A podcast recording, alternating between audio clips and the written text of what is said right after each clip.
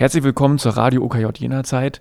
Mein Name ist Johannes Mügge und die Geschichte von Besser Wessis und Jammer Ossis, die ist jetzt 30 Jahre alt.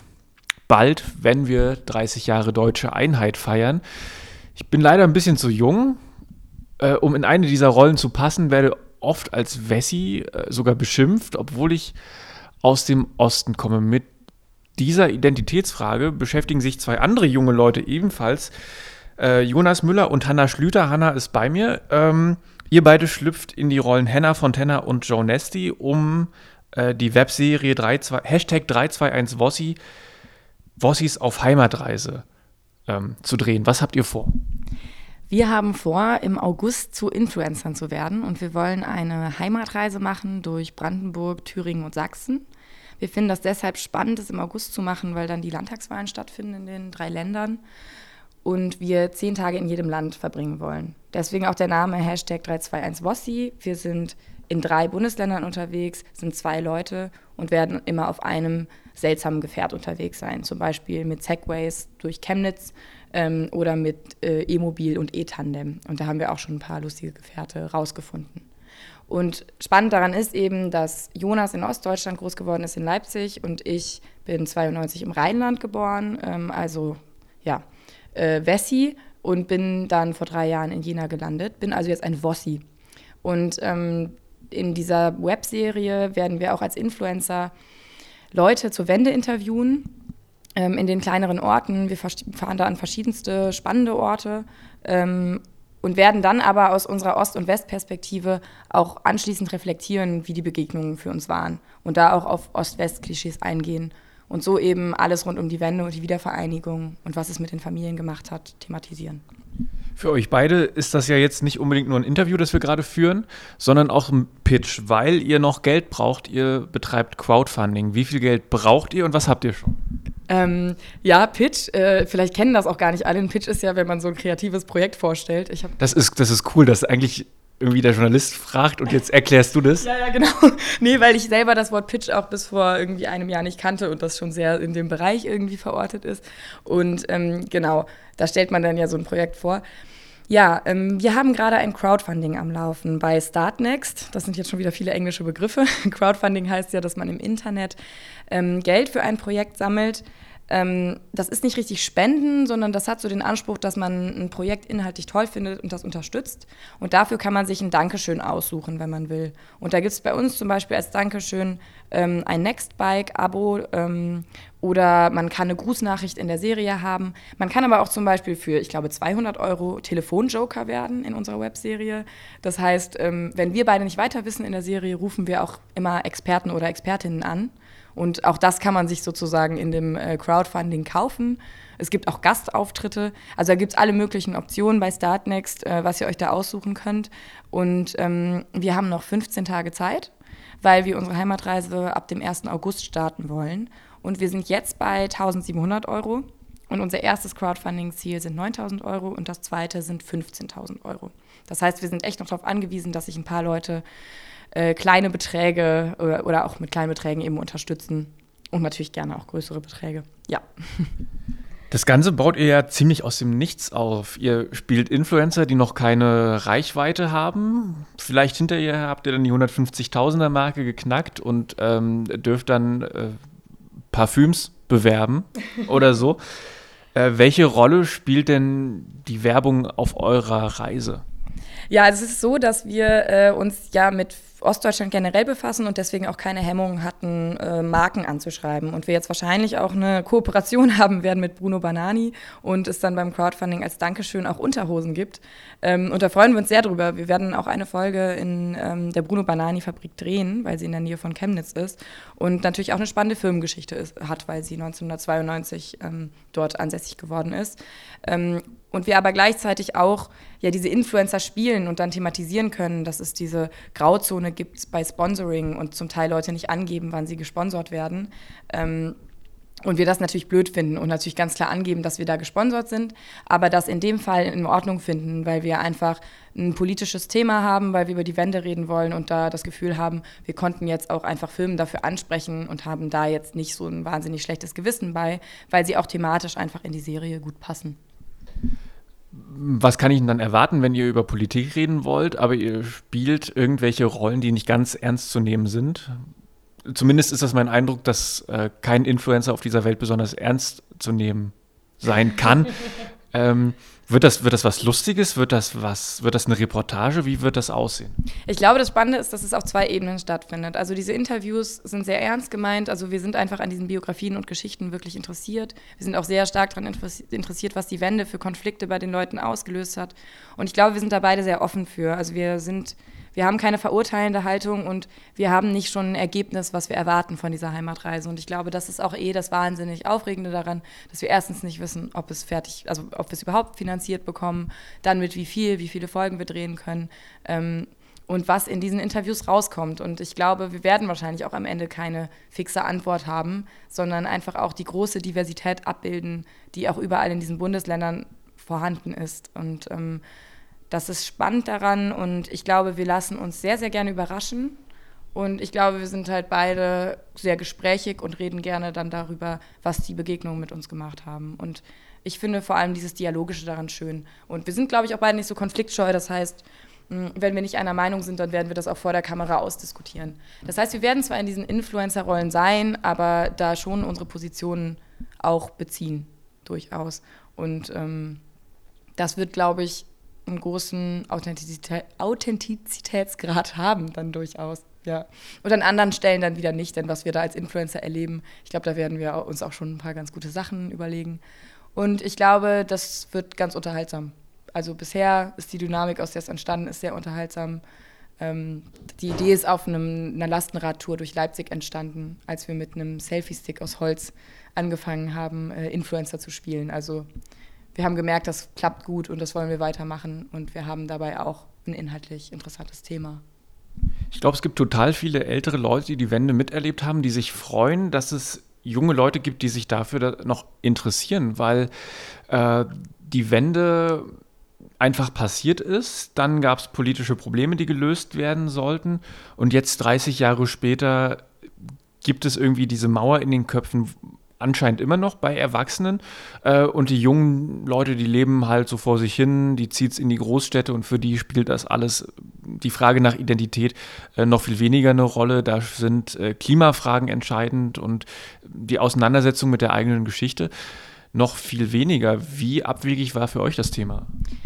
nicht mehr so abwegig, seit ich nach Jena gezogen bin. Also ich habe erst im Rheinland gewohnt, dann ein Jahr in Togo verbracht und dann war ich vier Jahre in Hamburg. Und dann bin ich nach Jena gezogen, habe also quasi ein Dreieck in Deutschland gemacht. Und vorher war es für mich keine Kategorie Ost und West. Und dann wurde es plötzlich eine Kategorie, weil man in Gesprächen mit Freunden und Freundinnen gemerkt hat, dass es einfach unterschiedliche Erfahrungshintergründe gab und dass man gemerkt hat, dass es zum Teil ganz brüchige Familiengeschichten bei Leuten gab, weil ähm, da el den Eltern zum Teil ganz viel weggenommen worden war und weil einfach diese, dieser Wandel der Systeme extrem viel gemacht hatte und es da auch ganz unterschiedliche ähm, Level der Aufarbeitung gegeben hatte. Was hat die Wende mit den Leuten gemacht? Wie wurden zum Teil eben die Firmen abgewickelt? Was hat dieser Treuhandfonds eigentlich ähm, getan? Und uns interessiert daran auch die Emotionalität und was dann auch die Eltern-Kind-Verhältnisse irgendwie beeinflusst hat durch die Wiedervereinigung und ähm, warum es gerade so aufgeladen scheint und jetzt irgendwie Leute von Mauer wieder aufbauen reden, was ja ziemlich bescheuert ist irgendwie. Ähm, da wollen wir mal so ein bisschen hinter die Kulissen schauen.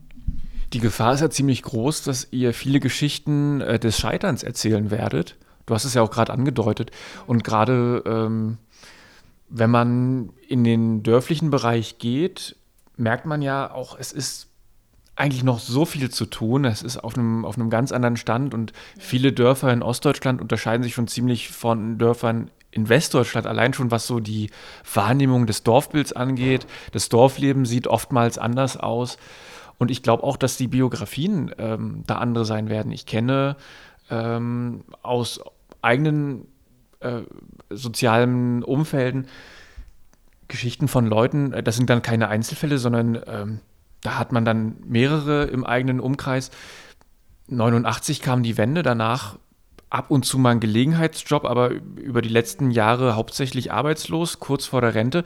Ähm, und gleichzeitig für viele auch die Frage, äh, wo ist mein Stück Würde, wie gestalte ich meinen Tag, äh, was füllt mein Leben? Und da gibt es auch einfach Geschichten von Menschen, die beispielsweise in, in eine Sucht abfallen. Was, ähm, wie wollt ihr das schaffen, dass es kein trauriger Film wird? Ich glaube, es wird auf jeden Fall traurige Passagen geben, aber wir haben auch jetzt schon Protagonisten, Protagonistinnen, wo das nicht nur so sein wird. Und äh, es ist ja eben auch nicht so, dass das die einzigen Geschichten sind. Also ich finde es sehr, sehr wichtig, die Geschichten zu erzählen und da auch sehr, sehr ehrlich mit zu sein. Ähm, ich glaube, damit ja, werden wir dann umgehen müssen. Und ich glaube, ja, diese, diese Verstädterung führt ja auch dazu, dass auch viel Einsamkeit dann vorhanden ist irgendwie, weil Orte sich einfach ausdünnen und vielleicht genau die jungen Leute, die Lust auf Sachen haben, wegziehen. Das ist ja auch eine Thematik, mit der ich viel mit Freunden und Freundinnen ähm, konfrontiert bin, dass man darüber redet. Das sind irgendwie ganz tolle Orte. Ähm, aber man will nicht gerne hinziehen, weil man auch weiß, man, man hätte jetzt gar nicht den Kreis an Leuten, den man sonst in den größeren Städten hat, die sich für dieselben Sachen interessieren und irgendwie, ähm, ja, mit denen man dann dort eine gute Zeit haben kann, weil auch die Leute einfach demografisch älter sind. Ähm, wir werden beides erzählen. So, wir haben Protagonistinnen und Protagonisten, ähm, wo es einfach sozusagen Hoffnungsgeschichten gibt und dann auch welche, wo es ganz traurig sein wird. Ihr werdet auch wahrscheinlich äh, viel mit älteren Leuten reden, kann das sein? Ja, auch. Also beides. Ich denke, es ist auch wichtig, die Perspektive der Jüngeren einzubeziehen. Ähm, die, denn das, die gibt es ja definitiv in den Orten. Und ähm, auch die haben ja ihre Schwierigkeiten damit, dass es dann sozusagen so überaltert. Und ähm, genau da wollen wir reingehen, auf jeden Fall. Und mal sehen, welche Klischees sich reproduzieren oder ob wir nicht da auch wirklich Sachen rausfinden werden oder neue Sachen erfahren, ähm, von denen wir vorher gar nichts wussten. Wie geht ihr denn damit um? Das äh, kann ja passieren, dass ein Klischee einfach so massiv bestätigt wird. Ich würde sagen. Soll, soll ich eins bringen? Ähm, ja. Ich war mal als Praktikant, wurde ich ähm, von einer Landtagswahl zu einer Umfrage äh, nach Rheinland-Pfalz geschickt in eine kleine Stadt und sollte Jugendliche äh, befragen, was denn ihre Wünsche an, an die Landesregierung sind. Und die meinten nur, ja, dass Deutschland wieder deutsch wird. Wenn ich überlege, das war eine kleine Stadt in Rheinland-Pfalz und man sagt dem Osten nach, dass er besonders rechts wird, euch wird das äh, dann vielleicht sogar bestätigt und das könnte extremer werden als meine ähm, schiefgelaufene Umfrage da. Was macht ihr? Ich glaube, dann müssen wir damit umgehen. Ähm, und wir können ja dann auch Differenzen benennen. Also ich glaube, so konfliktfähig sind wir dann glücklicherweise beide, dass wir dann auch sagen können, gut, das ist hier unsere eigene persönliche Grenze so, ähm, und wenn Leute wirklich krass menschenfeindlich sind, dann wird das ja bei uns dann nicht verharmlost oder so. Das ist klar. Aber ich glaube, es ist nicht die Realität. Ähm, also gerade ist es, glaube ich, vom Framing her so, dass Ostdeutschland als diese, diese Landstriche gezeigt wird, die so super, super problematisch ausschließlich sind. Und es gibt ja zum Beispiel auch diese Kampagne Hashtag Wann, wenn nicht jetzt. Die haben jetzt gecrowdfundet, sehr erfolgreich für Marktplatzkonzerte in den kleineren Orten. Äh, auch in den drei Bundesländern vor der Landtagswahl. Und es gibt Leute, die aktiv sind an allen möglichen Orten. Ähm, und auch das wollen wir zeigen. Das heißt nicht, dass wir in die linke Blase gehen. Also wir gehen jetzt nicht die ganze Zeit in die Hausprojekte ähm, und zeigen die Leute, die sozusagen im Ökoprojekt eh glücklich leben. So. Wir haben jetzt auch gerade einfach ein Bild gezeichnet von irgendwelchen verfallenen Dörfern, ja, voll, voll ja. mit irgendwelchen bösen Namen. Ja, genau. Und ich würde auch sagen, dass es einfach nicht zutreffend ist und dass es ja überall an diesen Orten ähm, spannende, interessante Leute gibt. So. Das ist vielleicht auch schon wieder so ein Klischee, in das man reinrutscht, gerade weil man vielleicht auch nicht überall, also auch an vielen Orten noch gar nicht war. Also ich bin da wirklich super, super gespannt und ich glaube, diese Offenheit dafür ist irgendwie was Wichtiges. So. Und wir versuchen dann, glaube ich, einfach ausgewogen zu sein in den Erfahrungen, die wir machen und auch nichts zu verzerren. Denn ich glaube, zum Teil kommt es Leuten krass zugute, also oder jetzt vor allem Leuten von rechts sehr, sehr stark zugute, dass es so gezeichnet wird, als wäre das in Ostdeutschland jetzt alles das Gebiet, was ganz, ganz eingenommen ist von nationalem, nationalistischem Gedankengut. Du bist jetzt schon seit drei Jahren in Jena. Ähm und hast einfach diese Westerfahrung aus Städten und ich glaube, du hast gesagt, Rheinland könnte etwas ländlicher möglicherweise sein.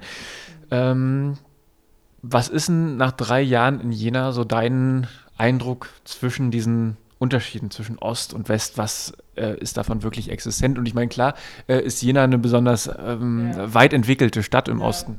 Ja, also ich sage auch immer, dass ich da irgendwie Jena nicht unglaublich repräsentativ finde. Also weil Jena wirklich irgendwie ja so eine sehr grüne politische Stadt ist und glaube ich auch deswegen sehr ungewöhnlich, weil so viele AkademikerInnen hier wohnen.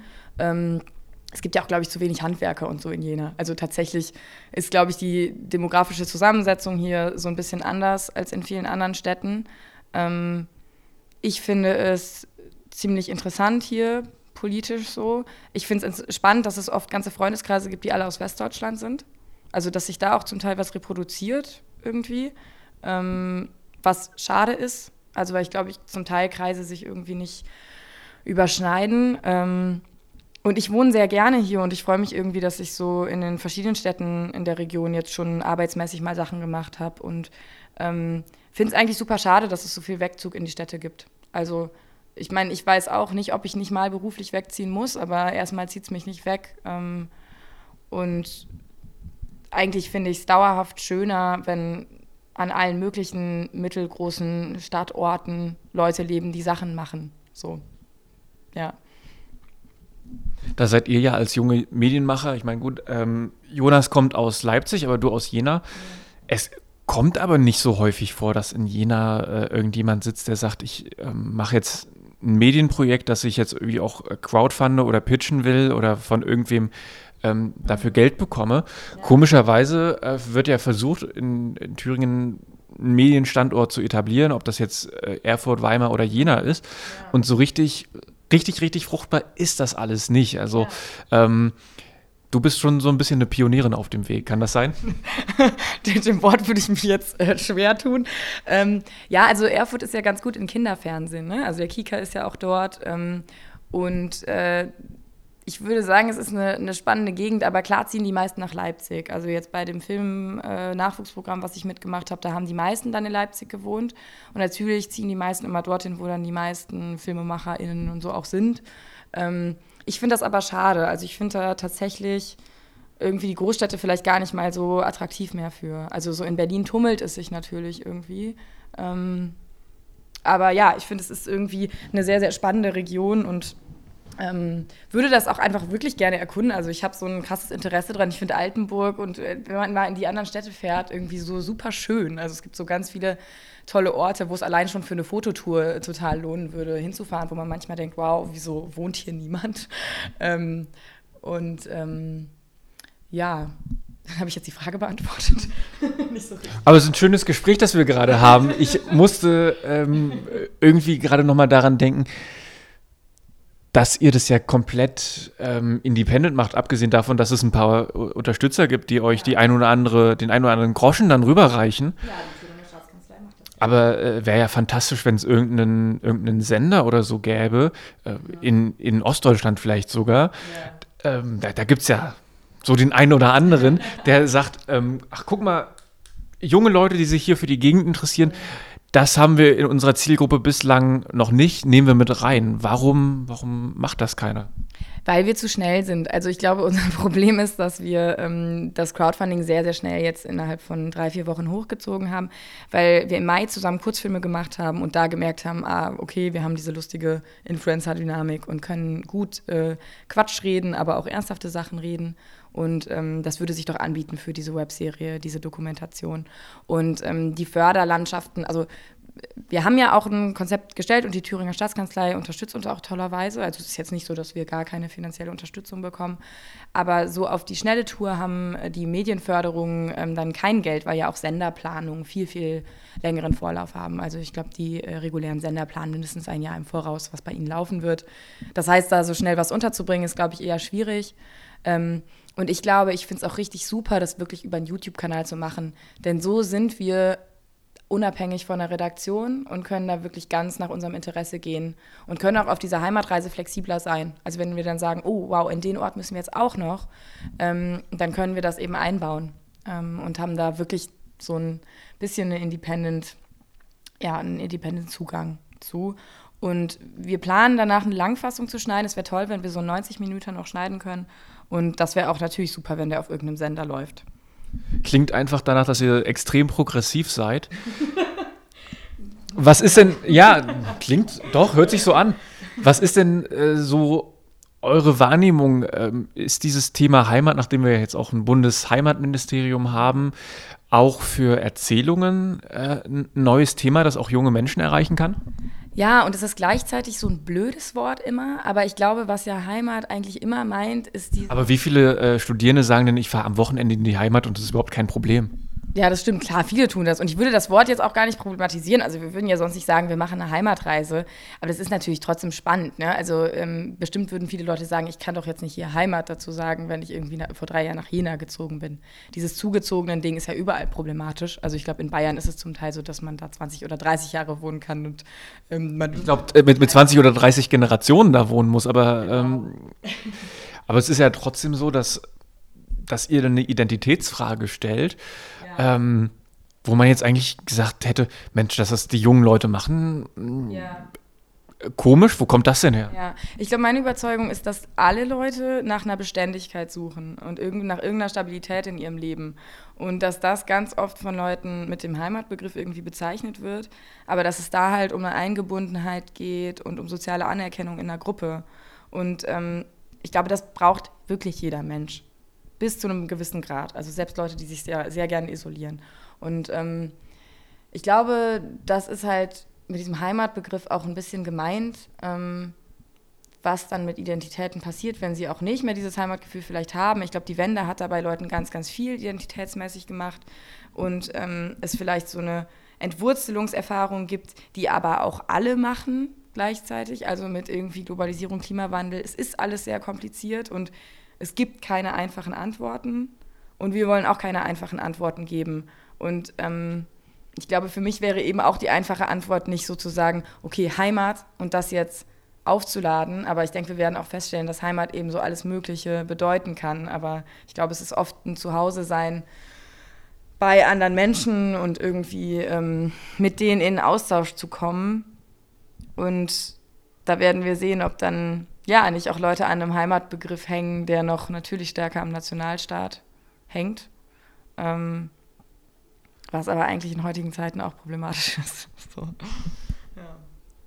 Es wird wahrscheinlich auch viel regional sein, würde ich mal sagen, weil äh, der, der Mann aus Jena verträgt sich nicht mit der Frau aus Erfurt über die Identität. Das geht einfach ja. nicht. Das äh, ja. liegt schon irgendwie in der in der DNA, die man über die Luft einatmet, äh, ja. so sagt der Volksmund, äh, ja. geht das einfach nicht. Ne? Ja. Es ist schon viel über die eigene Region und, und solche Sachen, wo Identitäten auf einmal eine Rolle spielen.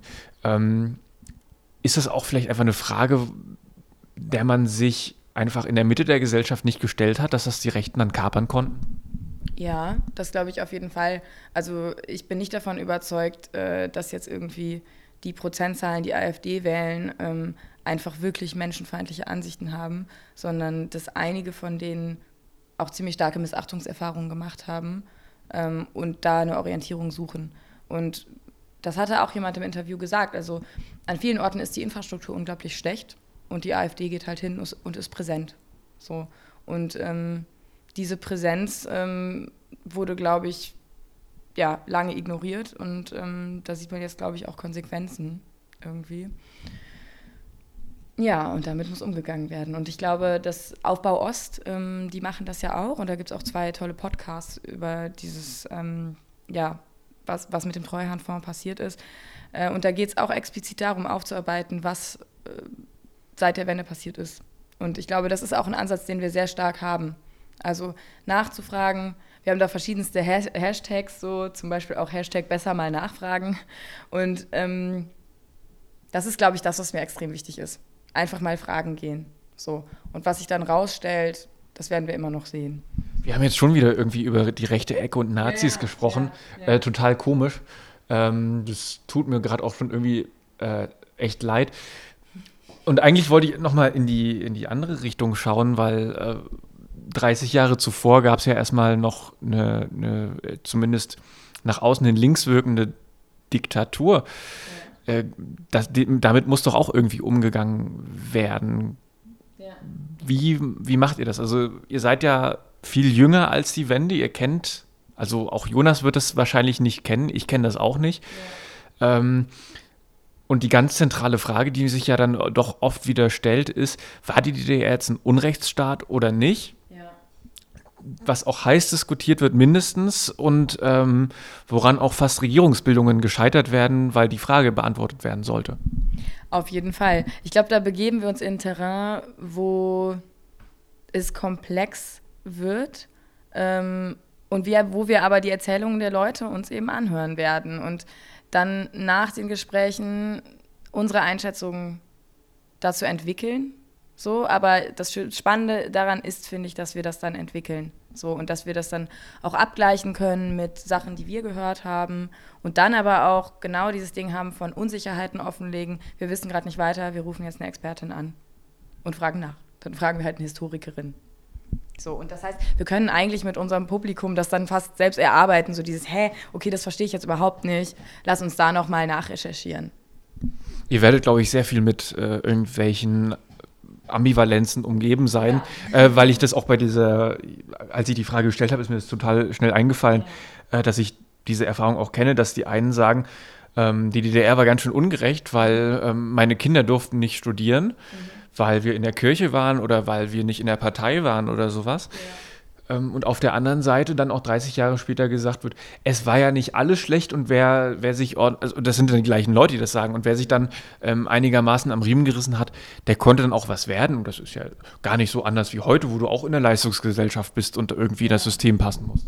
Ja, vielleicht werden wir da auch immer so hin und her gerissen sein. Also aus den bisherigen Gesprächen hat sich das auch rauskristallisiert und ich glaube, es wird auch keine abschließende Antwort geben. Also es wird äh, wahrscheinlich genauso viele Erzählungen wie Menschen geben und ähm, Manche werden die DDR sehr, sehr gut finden und andere sehr, sehr schlecht. Also wir hatten viele Interviews, wo völlig klar war, das war der absolute Unrechtsstaat. Danach gab es Reisefreiheit.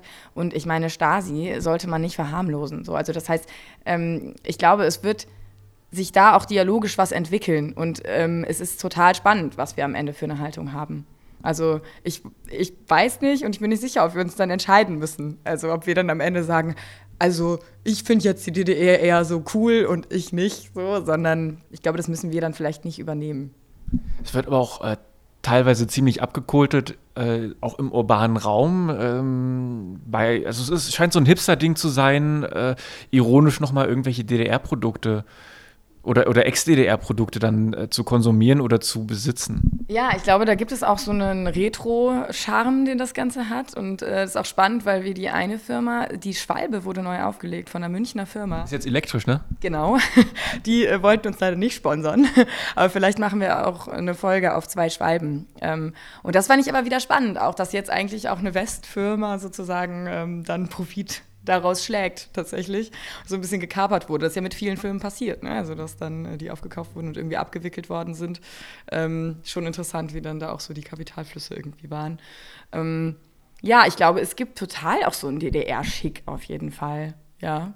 Ähm. Man sieht ja ähm, heute auch viele junge Leute rumlaufen in Jogginganzügen, wo sich äh, die Wessis vor 30 Jahren lustig gemacht haben über die Ossis. Ist das auch schon aufgefallen? Ja, also ich habe hier im Secondhand-Laden mal so äh, alte Jogginganzüge gesehen, die richtig cool waren. Wo ich auch dachte, ah ja, cool, ist ja ziemlich hip so.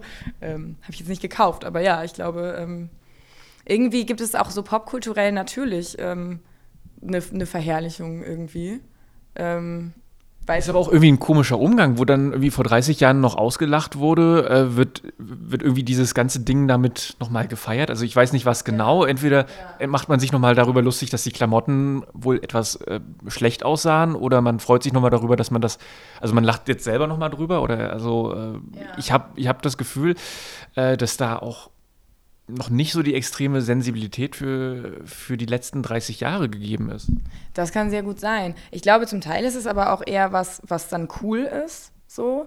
Ähm, und vielleicht kommt das aus so einer Sehnsucht daraus, dass es ja schon sozusagen der Versuch war, ein ganz kollektivistisches Gesellschaftsmodell zu entwerfen. So mit äh, den ganzen Grausamkeiten, die das dann ergeben hat in, der, in dem realen Versuch. Aber ich glaube, deswegen ist auch diese Popkultur so sehr stark. Also es gibt da im Internet ja unheimlich viele Memes und alles Mögliche, was sich äh, so dann auf den real existierenden äh, Sozialismus bezieht. Absolut. Die Frage ist bloß, ist es dann wieder so, dass da irgendwelche Privilegierten, ähm, wie man, glaube ich, in der Soziologie auch sagen würde, also Menschen mit Privilegien, mit sozialen Privilegien, mhm. ähm, da wieder über, über der Gruppe der Ostdeutschen steht, 30 Jahre später, die aber auch gleichzeitig sagen, nee, die Mauer ist weg und das spielt ja alles keine Rolle mehr und in ostdeutschen Vorständen ähm, oder, oder Ostdeutsche in Vorständen von Unternehmen sind immer noch ähm, mit einer Lupe zu suchen. Absolut. Also ich glaube, es gibt immer einen Unterschied zwischen den Leuten, die konkret dann an etwas gelitten haben und sich unterdrückt gefühlt haben und denen, die diese Erfahrung einfach faktisch selber nicht gemacht haben. Und ähm, wenn man da äh, zum Teil irgendwie die Verbrechen von kommunistischen Regimen, die es auch gibt und gab, ähm, verharmlost, begibt man sich, glaube ich, in ein Terrain, was total schwierig ist. Also so, ich habe letztens von einer Story gehört, wo eine Freundin in der Mitfahrgelegenheit mit einer Person geredet hat und der wurde in China ganz stark verfolgt, weil er da zu einer Minderheit gehört.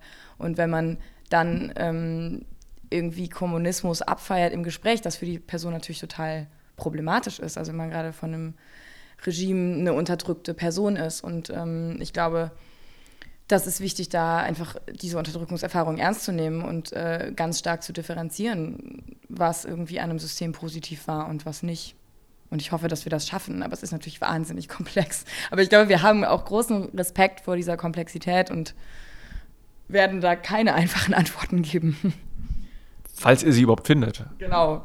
Also genau, wahrscheinlich finden wir auch keine Antworten. Also wie gesagt, ich rechne stark damit, dass diese Erzählungen alle sehr, sehr anders sein werden und ähm, dass die am Ende gebildete Meinung nicht unbedingt passieren wird.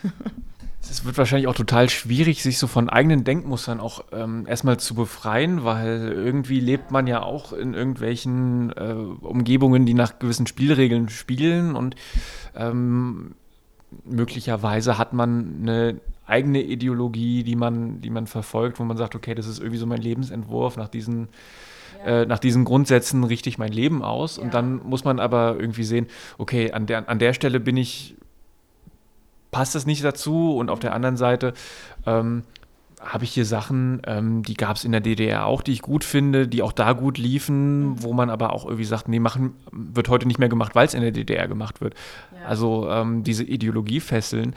Ähm, wie oft müsst ihr euch dann wahrscheinlich selbst daran erinnern, dass, dass ihr die habt und dass ihr die vielleicht mal versucht abzulegen? Ja, ich glaube, das wird permanent stattfinden. Also zum Beispiel DDR war ja super, was Frauenrechte anging oder hatte eine ganz progressive Familienpolitik. Also Leute. Also zumindest durften Frauen arbeiten für den gleichen Lohn. Genau, und sie äh, konnten einfach legal abtreiben auch. Das ist auch äh, ja danach wieder sozusagen Rückfall gewesen. Also wo auch ganz klar war für Frauen danach, die waren super irritiert. Also plötzlich ist körperliche Selbstbestimmung wieder ein Thema und es ist bis jetzt äh, so.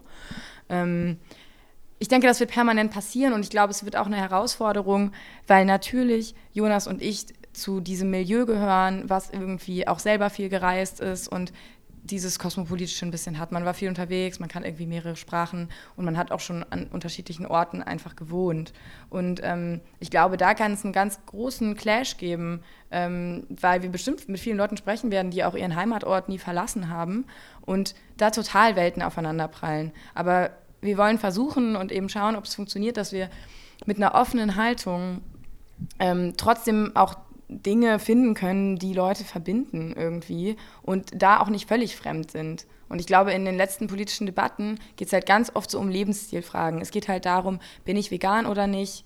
Ist mein Lebensstil grün? Und ich glaube, das ist total befremdlich für viele Leute, dass es dann ständig darum geht. Und wir wollen eben nicht drüber reden, ob wir jetzt irgendwie vegan essen oder nicht, sondern darum, was es mit den Menschen gemacht hat, Wiedervereinigung, Wende und äh, eben auf die Themen gehen, die wir wirklich für gesellschaftspolitisch relevant halten.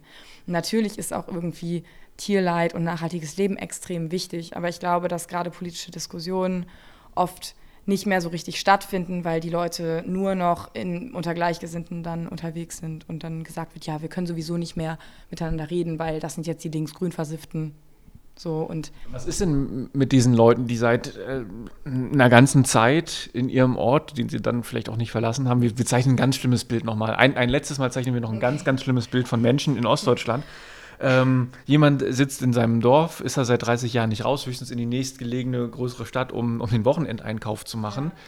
Ähm, lebt da in so einer Blase, ähm, schlechtes Bild von Wessis, sieht Jugendliche äh, wandern aus der Region ab. Es gibt nichts und dann kommst du da, äh, junge Frau aus dem Westen mhm.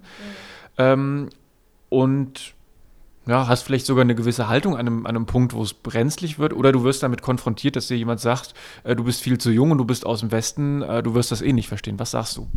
Dann würde ich erstmal sagen, ja. Also ich, ich weiß da nicht viel drüber und deswegen frage ich ja nach. Und ich glaube, diese Fragehaltung ist mir wichtig und ähm, ich glaube, dass ich ziemlich großen Respekt für alle Leute habe und an den Tag legen kann und dann trotzdem aber bei den Haltungen, die nicht okay sind, das auch später dann kommentieren kann oder direkt in der Situation. Ähm, und es gab auch schon einen äh, Hater-Kommentar im Internet, ähm, wo gesagt wurde, äh, dass ich als Millennial-Frau äh, doch ähm, einfach nur meine Peer Group in Berlin-Mitte bespielen möchte ähm, und die Leute beschämen möchte. Und das ist eben genau nicht das, was wir machen. Und es war spannend, dass das direkt auch wieder dann so nach Berlin geschoben wurde, weil es halt genau hier stattfindet, in Thüringen und in Sachsen. Und wir aus diesen also Orten einfach kommen und das jetzt thematisieren. Und ähm, dass diese Person wahnsinnig gewurmt hat.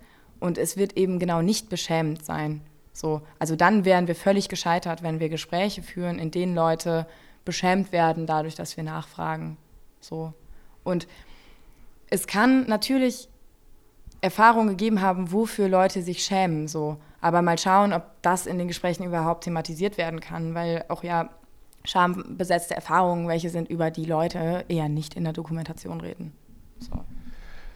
Lass uns noch mal kurz gucken, ähm, auf welchen Kanälen das jetzt alles stattfinden wird, was ihr macht. Also ihr braucht gerade Crowdfunding. Äh, ich glaube, du hast gesagt, ihr habt schon Geld von der Thüringer Staatskanzlei äh, zugesagt bekommen, 5000 Euro. Das ist ja auch schon mal eine Menge Geld. Ähm, und ihr braucht aber noch was, 9 bzw. 14.000 Euro übers Crowdfunding. Wo kann man euch unterstützen? Bei Startnext, das ist gerade das Wichtigste für uns. Bei Startnext ist auch unser Crowdfunding-Video, ähm, wo ihr alle nochmal einen Eindruck von uns bekommen könnt. Ähm, wir haben schon unseren YouTube-Kanal online, da sind auch noch die Kurzfilme zu sehen. Der heißt? Äh, 3, Hashtag 321Vossi, genau, das könnt ihr bei YouTube finden. Ähm, bei Instagram bin ich schon als Hannah Fontana, bin also da schon ein bisschen Influencerin. Ich habe schon 50 Follower, also wow. Ähm, und bei Facebook sind wir auch. Ja. Auch unter 321 Vossi? Nee, unter Vossis auf Heimatreise. Okay, Facebook Vossis auf Heimatreise. Da dann auch der Link zum Crowdfunding. Mhm genauso wie auf Instagram auf dem Account von äh, der jungen Influencerin, äh, möglicherweise aus Berlin-Mitte, Hannah Fontana.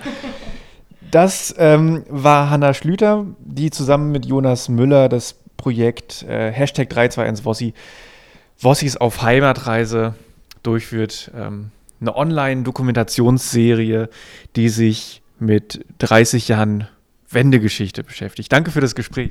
Ja, hoffentlich machen wir das. Das liegt jetzt an euch.